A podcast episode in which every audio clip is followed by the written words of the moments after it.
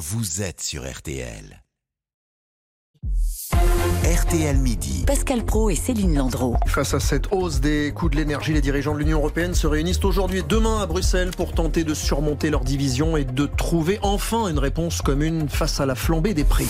Les ministres européens de l'énergie qui planchent en effet pour faire baisser les factures et c'est loin d'être simple. Pour en parler avec nous, Julien Fautra, bonjour.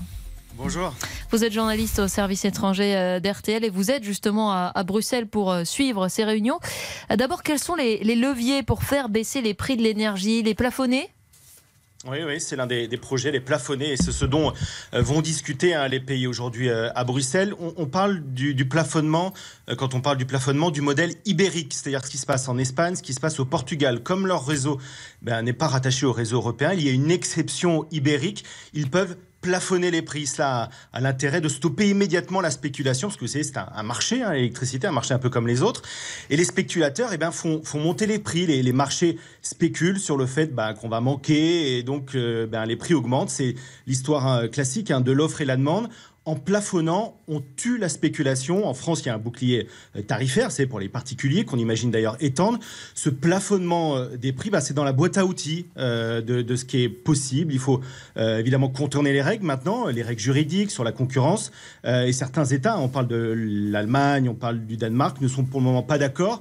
il y a une sorte de fracture, je dirais, entre les, pays de la Méditerranée et les pays du, nord de l'Europe sur cette question du plafonnement pour laquelle milite la France parce que la France ne fixe pas elle-même le prix de son électricité. Nous sommes d'accord. D'où la question d'ailleurs comment sont calculés ces prix bah, sur ce euh, que coûte la fabrication, euh, Pascal, sur ce que coûte l'acheminement de l'électricité, mais surtout, et, pour simplifier, ce prix de l'électricité est adossé au prix du gaz, du gaz naturel, par un mécanisme, euh, je vous passe les détails, qui est très très complexe. Hmm. Or, euh, vous savez bien qu'avec la guerre en Ukraine, avec la reprise économique aussi, hein, après le Covid et la, et la, demande des industriels qui augmente, avec enfin euh, en France l'état de notre parc nucléaire, tout ça additionné, eh ben, les prix flambent et ça se répercute sur l'électricité. Et pourquoi on décorrèle pas alors les prix du gaz et de l'électricité, Julien?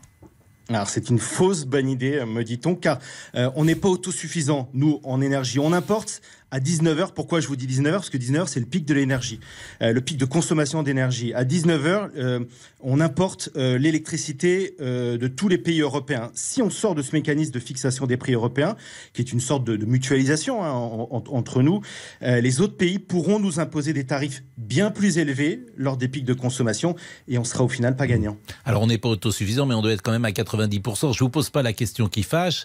Qu'est-ce qui se passerait si on était tout seul sans l'Europe avec le prix de l'électricité. Bah, j'ai du mal à faire de la. Mais il a dit qu'il vous la posait pas. Vous fiction, donc je, suis dans. Non, mais c'est euh, quand on parle de l'Espagne et du Portugal qui sont hors système et qui s'en sortent un peu mieux que nous, c'est vrai qu'on on est tributaire des autres, au moins dans ce sujet comme dans bien d'autres. Tributaire des autres, disait Pascal. On est, on est plus dépendant qu'avant, Julien? Oui, oui on produisait autrefois, Céline, 70% de notre électricité. Euh, tant qu'on n'a pas Flamanville, euh, que la moitié de nos, réacteurs, nos réacteurs pardon, sont à l'arrêt, eh ben, on n'est plus dépendant des autres qu'avant. Oui, la moitié de nos réacteurs sont, sont à l'arrêt. Donc on est importateur, soumis aux mêmes aléas euh, des cours et des marchés que, que les autres. Et sur le gaz, le gaz russe, c'est fini On a réussi à s'en passer? Vous parliez de la on a nettement réduit. Hein. Tous les pays ont réduit leur approvisionnement euh, par la force des choses, hein, puisque la Russie a coupé le robinet. Les options, euh, ce sont euh, la Norvège, ce sont l'Algérie. Hein. ils ont du gaz en, moins grande quantité. Il faudra faire des économies d'énergie. Et ce sont les États-Unis. Je vous parle du GNL, le gaz naturel liquéfié, transporté par tanker et qui ne dépend pas des gazoducs, importé du GNL américain. C'est pour le moment l'une des options les plus sérieuses. Bon, il va falloir donc surmonter sans doute les divisions pour trouver un, un accord qu'on espère rapide pour payer moins cher, parce que les Français sont intéressés par ça. Oui, oui bah, vous me parlez des divisions. C'est extrêmement tendu entre Français et Allemands. Hein. C'est un peu le moteur de l'Europe qui, qui, qui s'enraye. L'énergie, c'est un des sujets qui, qui, je dirais, cristallise les divisions entre, mmh. entre Macron, Emmanuel Macron. Et euh, bien sûr, mais comme nos intérêts sont différents, ça va être compliqué de trouver effectivement euh, cet accord. Merci en tout cas, Julien Fautra. Merci beaucoup en direct de Bruxelles. Les années 80, enfin, on n'aurait jamais dû les quitter, ces années 80. Monique Younes. L'année de nos 20 ans. Bah, et oui, c'est vrai d'ailleurs. Vous avez parfaitement raison. À tout de suite. Céline Landreau, Pascal Pro. RTL midi jusqu'à 13h.